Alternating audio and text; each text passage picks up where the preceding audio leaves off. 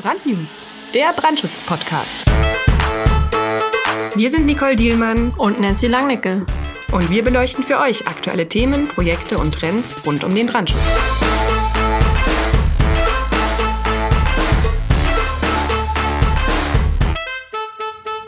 In Berlin gibt es mächtig was aufs Dach. Auf dem Ringcenter eröffnet in Kürze das erste modulare Hotel auf einem Parkhaus. Ein Projekt, das die Themen nachhaltiges Bauen und urbane Nachverdichtung verknüpft. In der aktuellen Folge spreche ich mit Björn Hiss von MQ Real Estate, der uns etwas mehr zu dem Skypark-Projekt auf dem Berliner Ringcenter erzählt. Außerdem haben wir uns mit Dirk Kohmann von HHP Berlin zum Gespräch getroffen. Er ist Regionalleiter der Berliner Niederlassung und hat das Projekt brandschutztechnisch begleitet. Björn Hiss von MQ Real Estate treffe ich in der Lobby des Skyparks. Während letzte Arbeiten im Hotel ausgeführt werden, darf ich schon mal den Ausblick genießen, der sich bald den Besuchern des Hotels bieten wird. Im Westen der Fernsehturm, Richtung Osten die DDR-Plattenbauten, vorbeiziehende S-Bahn und das städtische Treiben der Frankfurter Allee. Dort anfangen, wo andere aufhören zu bauen. Das ist die Mission von MQ Real Estate. Und wie diese Idee entstanden ist und wie genau das Hotel aus Modulen gefertigt wurde, erfahrt ihr jetzt. Ähm, ich habe es jetzt oft gelesen, die Geschichte mhm. vom, vom Skypark letztendlich oder die Geschichte Ihres Unternehmens hat ja letztendlich bei einem Mittagessen im KDW angefangen. ja, also der Fokus, das kann man schon so sagen, der mhm. Fokus auf das, was wir heute tun, ist ähm, später, also nicht ganz am Anfang, sondern erst später so nach und nach entstanden. Ähm, wir haben angefangen mit äh, Nikolais Idee, der aus ähm, Stahl, alten sozusagen Hochseekontainern, mobile mhm. Hotels auf ungenutzten Flächen in Berlin oder anderswo ähm, planen wollte. Mhm. Und ähm, der hat das einem gemeinsamen Freund erzählt, während ich in Mannheim äh, bei einem Gewerbeobjekt, das ich damals entwickelt hatte, ähm, bei einer Aufstockungslösung äh, in einer Holzmodulbauweise, einer vorgefertigten Bauweise ähm, für dieses Gebäude war weil ich hatte so viel Flächen zur Verfügung, dass ich hätte mehr vermieten können. Ich musste im laufenden Betrieb irgendwas machen. Ich wollte es aber für Büroflächen machen. Und das hatte ich auch diesem Freund erzählt und der hat dann gesagt, das habe ich so ähnlich schon mal gehört, trefft euch mal. Das war im Dezember 2013. So, dann äh, haben wir uns zusammengetan und sind mit dieser Idee losgelaufen und mit meinem Input dazu wurde dann mehr und mehr daraus, was es heute ist, nämlich der Fokus von modularer Nachverdichtung auf innerstädtischen Hotspots, insbesondere Parkhäuser. Dieses Projekt Skypark Berlin in Friedrichshain ist ähm, das praktisch der, der Prototyp, mhm. das erste modular errichtete Hotel auf einem Parkhaus, weltweit, zumindest soweit wir wissen. Und äh, in seiner Holzmodulbauweise so gesehen dann auch nochmal zusätzlich einzigartig, weil äh, Modularbau ja auch in Beton und auch in Stahl funktioniert mhm. und wir uns dann aber ganz bewusst eigentlich für Holz entschieden haben. Warum ähm, haben Sie sich explizit für Holz entschieden? Also aus mehreren Gründen. Ähm, das, der erste Grund ist, wir haben immer bei einer Aufstockung ähm, ein Gewichtsthema. Und Gewicht ähm, bzw. Lastreserven, die im Gebäude vielleicht noch vorhanden sind, bedeutet automatisch mehr Volumen schaffen zu können, gegebenenfalls sogar eine Mehrgeschossigkeit. In diesem Fall hier in Friedrichshain war der limitierende Faktor am Ende nicht mehr das Gewicht, sondern am Ende die Hochhausgrenze, die wir überschritten hätten, wenn wir hier noch ein zweites Geschoss äh, im Hotel fürs Hotel draufgesetzt hätten. Ähm, das hat sich dann im Prinzip deswegen zerschlagen, nicht wegen des Gewichts, aber es ist natürlich eine automatisch schlankere Unterkonstruktion, wenn sie Gewicht einsparen. Und gegenüber konventionellem Gebäude ist ein Holzgebäude wahrscheinlich halb so schwer oder weniger. Mhm. Das ist der erste Grund. Der zweite ist natürlich, Holz ist ein ökologischer Baustoff, per se immanent nachhaltig sozusagen. Ähm, Nachhaltigkeit an sich ist ein Wort, das so eng äh, mit dem Holz verbunden ist, wie es enger kaum sein könnte. Mhm. Der Begriff kommt aus der Forstwirtschaft und bedeutet im Prinzip, du pflanzt immer so viel nach, wie du rausnimmst und es ist ein Gleichgewicht da. Also mhm. nachwachsender Rohstoff für den Bau von Häusern bindet automatisch CO2 in modernem Deutsch gesagt, äh, ist es halt eine perfekte Ökobilanz. Wir haben hier keine Problemstoffe verbaut, wir haben hier keine Wärmebrücken, Holz ist ein perfekter Dämmstoff. Es ist in so vielen ähm, Facetten äh, seine Anwendungsmöglichkeit von Vorteil für uns, dass wir am Ende gesagt haben, das ist eigentlich das einzige Richtige und ähm, da wollen wir auch unsere Expertise weiter vertiefen und äh, dort kennen wir uns jetzt auch am besten aus. Mhm. Das heißt nicht, dass wir überall sozusagen ideologisch daran gehen und per se Holz einsetzen müssen. Wo wir können, setzen wir auf nachhaltige Baustoffe, auch bei der Dämmung oder auch beim Innenausbau. Aber ähm, auch die Stahlkonstruktion in der Lobby hier, die hatte ihren Sinn und äh, wir werden an manchen Stellen immer nicht um den Stahl herumkommen. Insofern sind wir jetzt sozusagen nicht dem Holz verschworen wie in einer Religion. Mhm. Ähm, das Potenzial von Parkhäusern haben Sie ja darin gesehen, dass sie teilweise ungenutzt waren oder nicht vollkommen ausgelastet waren. Ne? Generell oberste Flächen, also Dachflächen, Flachdächer, aber eben insbesondere die obersten Parkdecks eignen sich hervorragend für das, was wir machen wollen. Die obersten Parkdeckflächen insbesondere deswegen, weil sie natürlich schon erschlossen sind. Das heißt, wir haben die Kerne, die Treppenhäuser, die Aufzugschächte schon bis aufs Dach geführt, mhm. was sie bei einem normalen Flachdach erstmal nicht haben, sondern da müssten sie dann ein Treppenhaus weiterführen, einen Aufzugsschacht weiterführen und so weiter. Insofern ist es da besonders einfach. Mhm. Und der zweite Grund ist, dass sich die obersten Parkdecks ja in der Regel, auch wenn sie benutzt werden, ähm, als die unattraktivste Fläche für den Parkenden und mhm. auch für den Parkhausbetreiber oder den Eigentümer darstellen, weil sie ist teuer im Unterhalt, muss äh, gestreut, beräumt, gewartet, ähm, mhm. der Witterung ausgesetzt, häufiger saniert und so weiter werden. Äh, und ein Parkhaus füllt sich gewöhnlich von unten nach oben auf. Mhm. Das heißt, die Leute parken erstmal unten.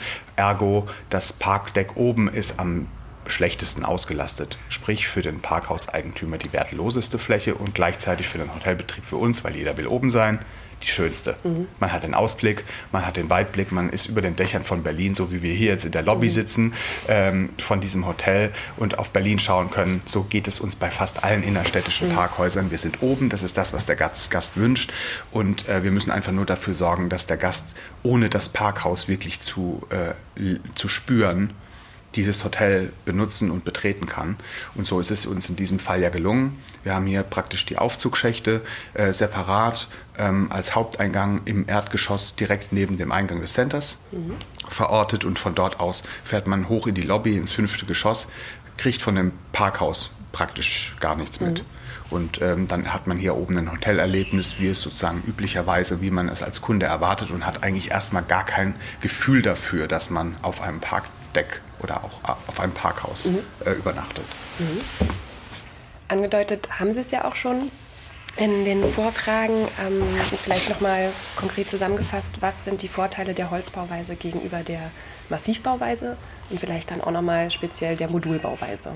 Gut, also die wesentlichen Vorteile sind die, die äh, Geschwindigkeit der Fertigung, der, die Qualität in der Fertigung. Wenn man im Prefab oder Vorfertigungsbereich arbeitet, kann man einfach durch industriellere Bedingungen in einer gesicherten Halle unter kontrollierten Bedingungen arbeitend mhm. eine höhere Qualität erzielen. Ja, die Geschwindigkeit hatte ich schon genannt. Wir bauen so ein Gebäude innerhalb von einem halben Jahr auf ein konventionelles dürfte mindestens das Doppelte oder Dreifache der Zeit benötigen für eine ähnliche Fläche. Ähm, und ähm, ja, die, das Gewicht hatte ich schon erwähnt. Das Gewicht ist schon entscheidend. Wir haben mit Holz natürlich eine enorme Gewichtseinsparung gegenüber einem konventionellen Bau. Und die Modulbauweise ist besonders gut, weil wir, wenn wir in Pachtsituationen sind, das Gebäude danach theoretisch wieder mitnehmen mhm. könnten und wiederverwenden könnten. Mhm. Äh, moderne äh, Modulgebäude sind äh, konventionellen Gebäuden in nichts unterlegen. Die Eigenschaften, die diese Gebäude haben, äh, stehen den konventionellen in nichts nach. Im Gegenteil, es ist eigentlich so, dass man eine gewisse, äh, gewisse Vorzüge hat. Wir haben hier bei dem Holzbau automatischen Niedrigenergiehausstandard. Da müssen wir gar nicht viel zusätzlich machen. Das passiert praktisch automatisch. Und ähm, natürlich durch die Modularität würden wir bei einer Demontage des Gebäudes nicht den Wert vernichten, wie es in einem konventionellen Gebäude der Fall wäre. Sprich, der Fachmann würde sagen, die graue Energie wird ja da vernichtet. Das, was man einmal in das Gebäude und dieses Volumen investiert hat, mhm. geht ja bei einem Abriss, Rückbau, Umbau, wie auch immer, immer un, unrettbar verloren. Mhm. Das ist in unserem Fall nicht so. Wir haben 85, 90 Prozent der Baumasse des Volumens gerettet, wenn wir das hier wieder demontieren und mhm. können es an anderen Orten wiederverwenden, auch in andere Nutzungen überführen. Mhm. Und äh, mein Aha-Erlebnis war, als wir zum ersten Mal in so einem Modulbauwerk waren und der Werksleiter uns erzählt hat, dass er hier jetzt ein Modul hat, das er jetzt refurbished, also wieder aufbereitet in dem Werk. Mhm. Und dann hat er gesagt, ach, das war schon mal in einem anderen Projekt. Und dann sagte er, ja, das ist Baujahr 1992, das ist jetzt im achten Gebäude.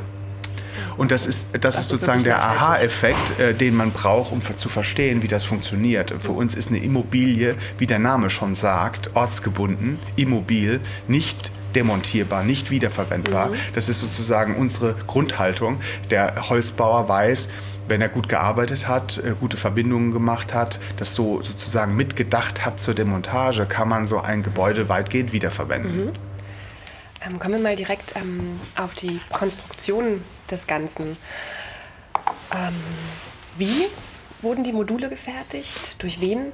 Und ähm, wie lange dauert am Ende so eine Fertigung ähm, eines Moduls? Scheint mhm. ja eine recht schnelle Geschichte zu sein. Genau, also die Module, wir haben uns mit äh, im Ende des letzten Jahres, nee, Ende, doch Anfang des letzten Jahres mit einer Großschreinerei aus äh, Bayern zusammengetan, die spezialisiert äh, war auf äh, hochwertigen Innenausbau und die sich dann gesagt hat, ähm, dass man mit mit CLT, mit einer ähm, Brettsperrholzplatte eigentlich perfekt Raummodule herstellen kann, die dann wieder ähm, eben von den Innenausbauern kontrolliert unter kontrollierten Bedingungen vor Ort in einem Werk standardisierte Prozesse, perfekte Abläufe, keine Witterungseinflüsse ausgebaut werden können. Das war der Ansatz und ähm, wir haben uns ähm, dann eben dazu entschieden, dort die Produktion in Auftrag zu geben. Und äh, dann lief die los und äh, die, äh, die Halle fasste so ungefähr 40 Module man kann sich so vorstellen, dass zwei bis drei am Tag ähm, aus so einer Produktion fertig mhm. werden können. Das heißt, man packt vorne die CLT-Platte setzt sie zusammen. Das, das Herstellen des CLT-Volumens, also dieser äh, Cross-Laminated Timber-Platte, Brettsperrholzplatte, dauert ungefähr eine Stunde. Mhm. Dann hat man praktisch diesen Raum hergestellt, diesen Kubus, diesen Würfel. Mhm. Und dann beginnt der Innenausbau. Ganz konventionell im, im Prinzip. Ähm, kommen Fenster rein, da kommen dann äh, Wandoberflächen, Trockenbau, Sanitär, Elektroleitungen, Brandschutz und so weiter. Alles in einer Halle, witterungsunabhängig. Genau, das ist die Idee mhm. und das ist ist im Prinzip der große Vorteil von dieser äh, Vorfabrikation. Mhm. Und diese, dieser Prefab-Effekt hat eben den Vorteil, dass man in der Halle schon die Qualitätssteuerung und Abnahme machen kann. Mhm. Viel besser, als man das auf einer Baustelle kann, wo man im Prinzip das übliche Chaos nur mit sehr, sehr großem Aufwand in den Griff bekommt. Mhm. Und gerade in engen Räumen, in Städten, wo es eng wird, ähm, eigentlich eine schöne Methode. Ähm, ja, genau. Der, der Bau an sich sollte möglichst ähm, möglichst wenig invasiv sein in Bezug auf den Bestand. Das mhm. ist unser Ziel. Wir wollen, dass der Eigentümer und auch der Betrieb da nicht unnötig beeinträchtigt sind. Das schaffen wir, indem wir eben möglichst hohen Vorfertigungsstand haben und möglichst wenig zusätzliches Material und zusätzliche Arbeiten vor Ort ausgeführt werden müssen und zum anderen dadurch, dass wir natürlich im laufenden Betrieb auch lärmintensive und vibrationsintensive Arbeiten eigentlich gar nicht haben, weil wir setzen nur in Anführungsstrichen Kisten auf eine fertiggestellte Stahlunterkonstruktion mhm. auf dieses Parkdeck auf. Und ähm, das geht so schnell, dass man morgens aufstehen, kein Gebäude äh, sehen und abends ins Bett gehen und ein fertiges Gebäude sehen mhm. kann, weil man kann alle 20 Minuten so ein Raummodul äh, da hinsetzen. Das sind dann knapp 20 Quadratmeter. Das heißt, wenn wir 30 Module am Tag stellen, äh, haben wir 600 Quadratmeter pro Tag hergestellt mhm. und das kann sozusagen eine Fassadenfront von einer kompletten Seite schon mhm. sein. Und das ist entsprechend ähm, der, sozusagen der Effekt, den Sie nur durch diese modulare Vorfertigung mhm. haben. Und konnten Sie sich was nutzbar machen von dem Ringcenter? Also auf der Herfahrt hat sie mir schon erklärt, ein Aufzug der zum Parkhaus führte, konnte abgetreten werden quasi als äh, Zufahrt, als zu, äh, Fahrstuhl. Genau, also wir stellen, im, genau, wir stellen immer wieder bei verschiedensten Projekten fest, dass man bestehende Infrastruktur wie zum Beispiel Treppenhäuser oder Aufzüge nutzen kann. Mhm. Das ist das natürlich ideal und von Vorteil, wenn das möglich ist, aber nicht zwingend mhm. erforderlich. In dem Projekt hier war es so, wir haben dann zwei Schächte gefunden, die waren nur über zwei Geschosse geführt, darüber waren Lagerräume und es hat sich angeboten, dass wir dann äh, äh praktisch einen Schacht für die Erschließung mit für den Gästeaufzug innerhalb des Gebäudes entlang führen und haben uns dann mit dem Eigentümer darüber geeinigt, dass wir den auf eigene Kosten hier mhm. herstellen und dann die Gäste direkt praktisch durch diesen Aufzugsschacht nach oben in die Lobby kommen. Mhm. Und der andere Aufzug tatsächlich, der jetzt auch für die Anlieferung äh, ge ge genutzt wird, der war schon da. Das äh, hat dem Center jetzt nicht so viel ausgemacht, den abzutreten, weil es waren noch zwei andere große Aufzüge da. Und äh, in der Regel ist es so, dass die Parkhäuser in Innenstadtlagen, besonders in so gut ähm, äh, gut erschlossenen Städten wie Berlin, wo der ÖPNV extrem gut funktioniert und auch noch weiter funktionieren wird und ergänzt wird durch Angebote wie Carsharing und Co., dass die Leute immer weniger zum Einkaufen oder in, immer weniger im innerstädtischen mhm. Kontext das eigene Auto benutzen und das abstellen müssen. Mhm. Das ist nach wie vor ein Thema und das wird auch jetzt nicht von heute auf morgen zu Ende sein, aber man kann eigentlich davon ausgehen, dass so ein oberstes Parkdeck ähm, überall in Deutschland, auch überall in Europa, und das ist auch das, was man uns spiegelt, ähm, eine Chance bietet eben für so eine Nachverdichtung. Mhm. Aufstocken auf dem Parkhaus. Was bedeutet das für den Brandschutz? HHP Berlin hat die Machbarkeitsstudie, den Anforderungskatalog sowie den Brandschutznachweis erstellt und Dirk Kuhmann erzählt uns jetzt mehr dazu. Wir haben Dirk Kuhmann heute bei uns zu Gast. Dirk, hallo. Ich hallo dich. Nicole. Ähm, wir wollen kurz über das Skypark-Projekt sprechen.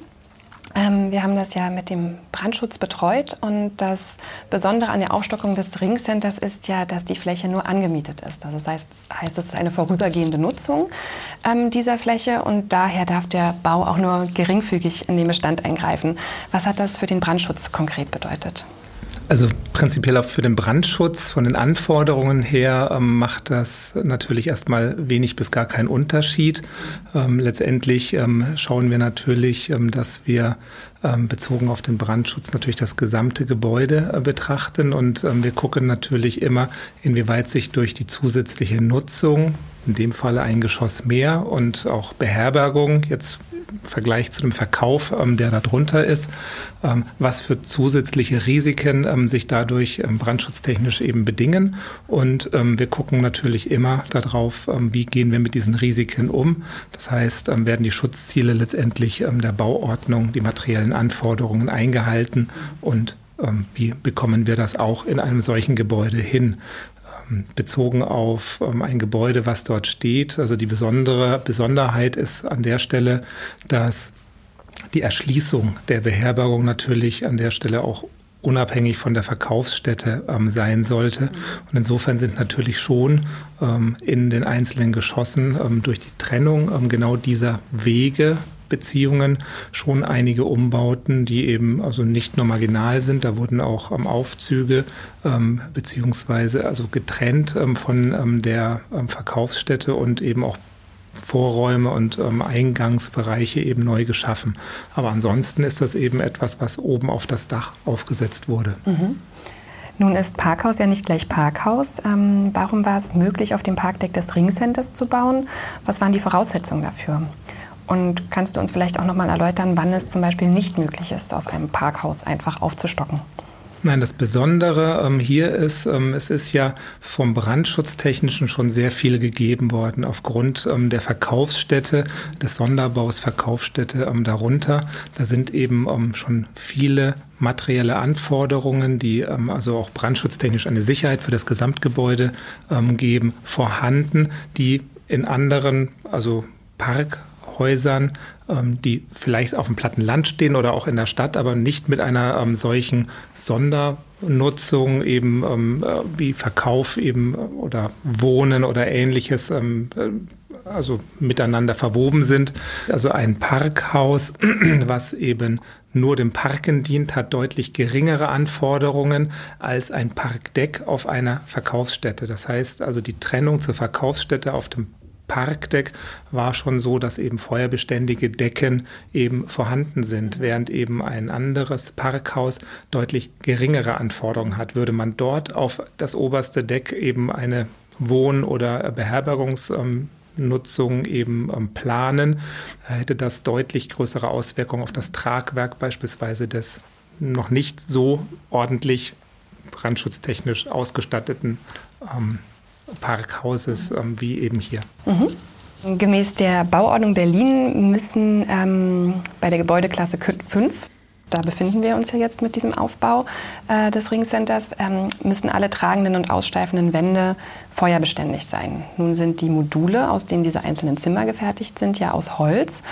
Ähm, welche Brandschutzlösungen wurden da konkret getroffen? Na, also ähm, Holz an der Stelle ist erstmal von sich aus natürlich im Kern brennbar. Ja, kennt man von zu Hause. Holz brennt einfach. Ähm, feuerbeständig im ähm, baurechtlichen Sinne heißt, dass ähm, neben den 90 Minuten Feuerwiderstand durchaus eben auch ähm, im Kern das Ganze normalerweise nicht brennbar eben ist, beziehungsweise mindestens eine ähm, Schicht nicht brennbarer Baustoffe eben äh, enthält.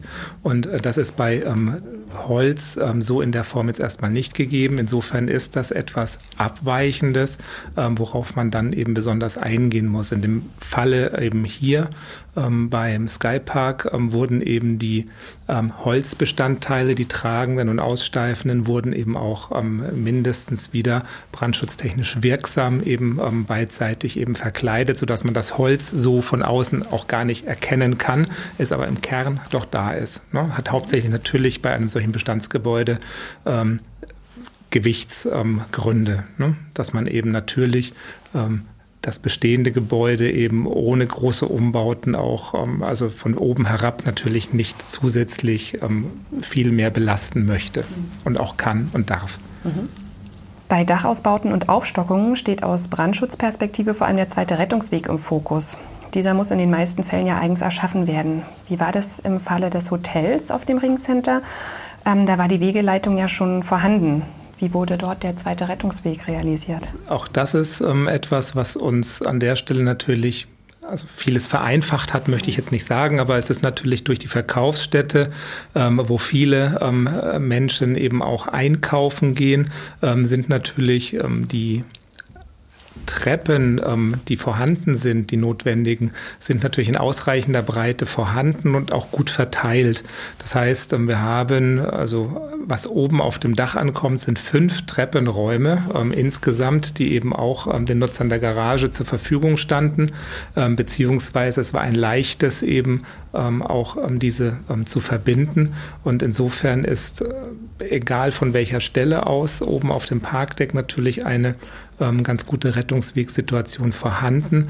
Ähm, Im Endeffekt kann man sich das so vorstellen, dass natürlich die Beherbergungsstätte dort aufgebaut wurde und ähm, wenn man dort aus dem Zimmer über einen notwendigen Flur flieht, ähm, kann man dort auch immer innerhalb der baurechtlich ähm, zugestandenen Rettungsweglängen auf das Dach gelangen. Ähm, dort ist man erstmal im sicheren Bereich, also Rauch ähm, äh, zieht nach oben ab, ähm, Regen fällt herunter, also es ist tatsächlich ähm, sicher.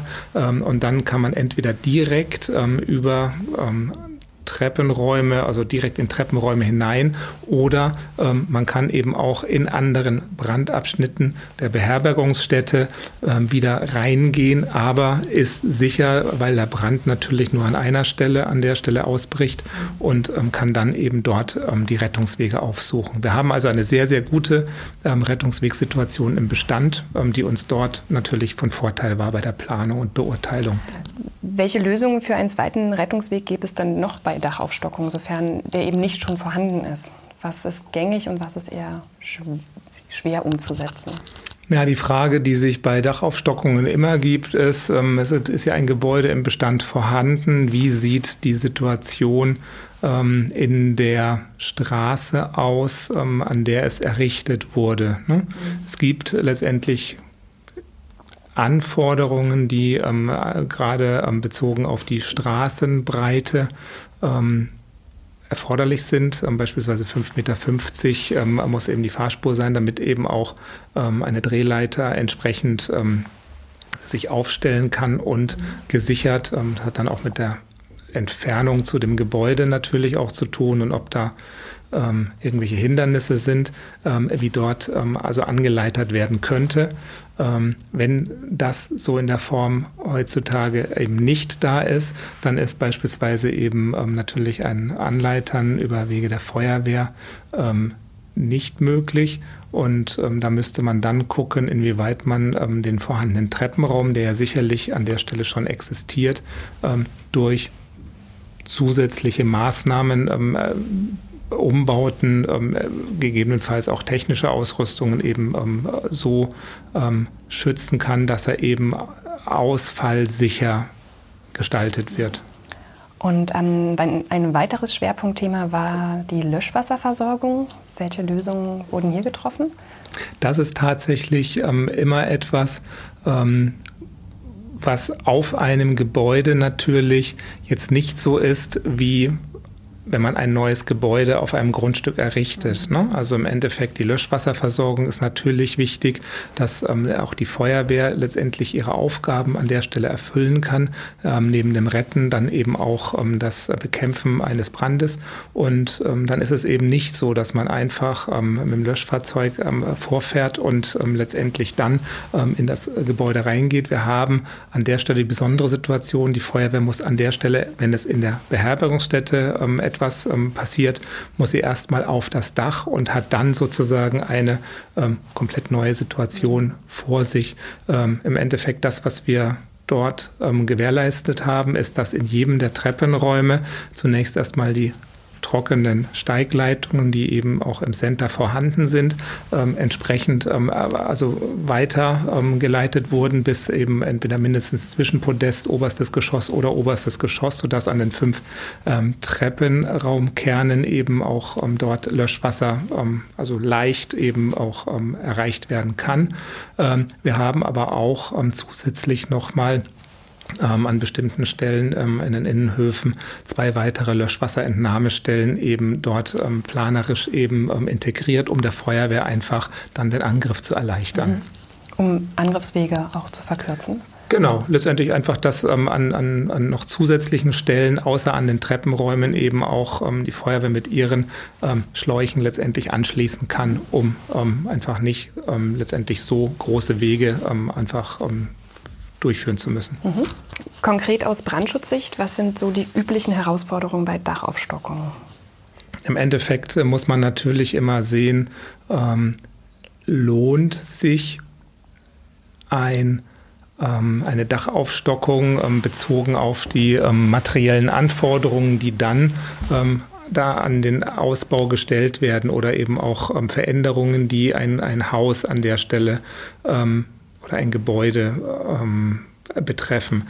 Also wenn ähm, beispielsweise die also äh, Gebäude der Gebäudeklasse 5 ähm, durch ähm, die Dachaufstockung plötzlich ein Hochhaus werden, ähm, muss man eben schon ähm, sich die Frage stellen, inwieweit eben im, im Grundriss eines Gebäudes ähm, beispielsweise Anforderungen umgesetzt werden können.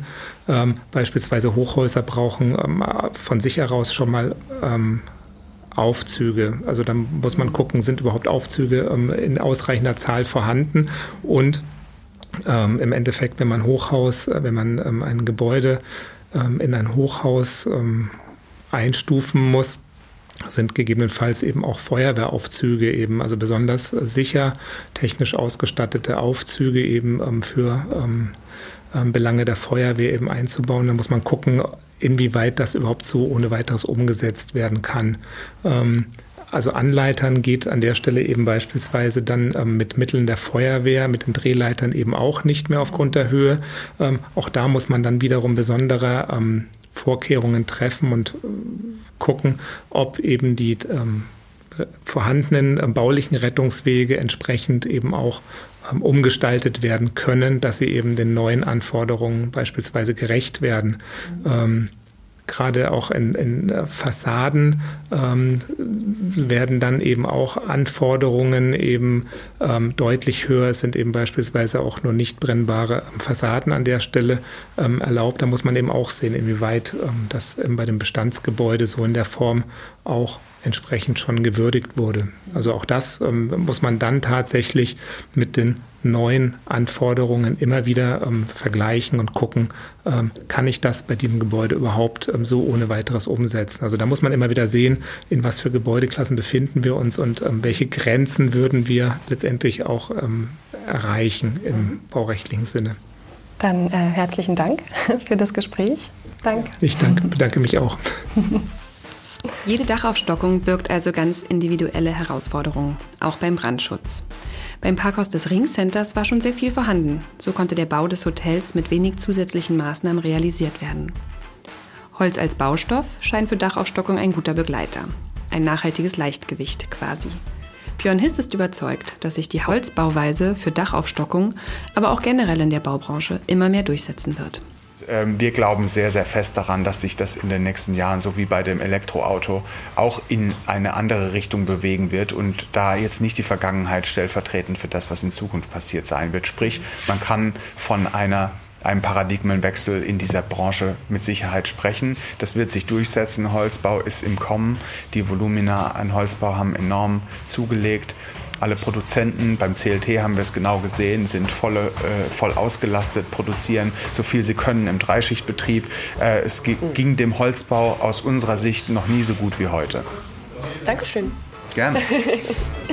Und jetzt duftet es ja auch nach Holz. Jetzt riecht es nach Holz, ja? Jetzt riecht man sogar Holz. Wir reden die ganze Zeit über Holz.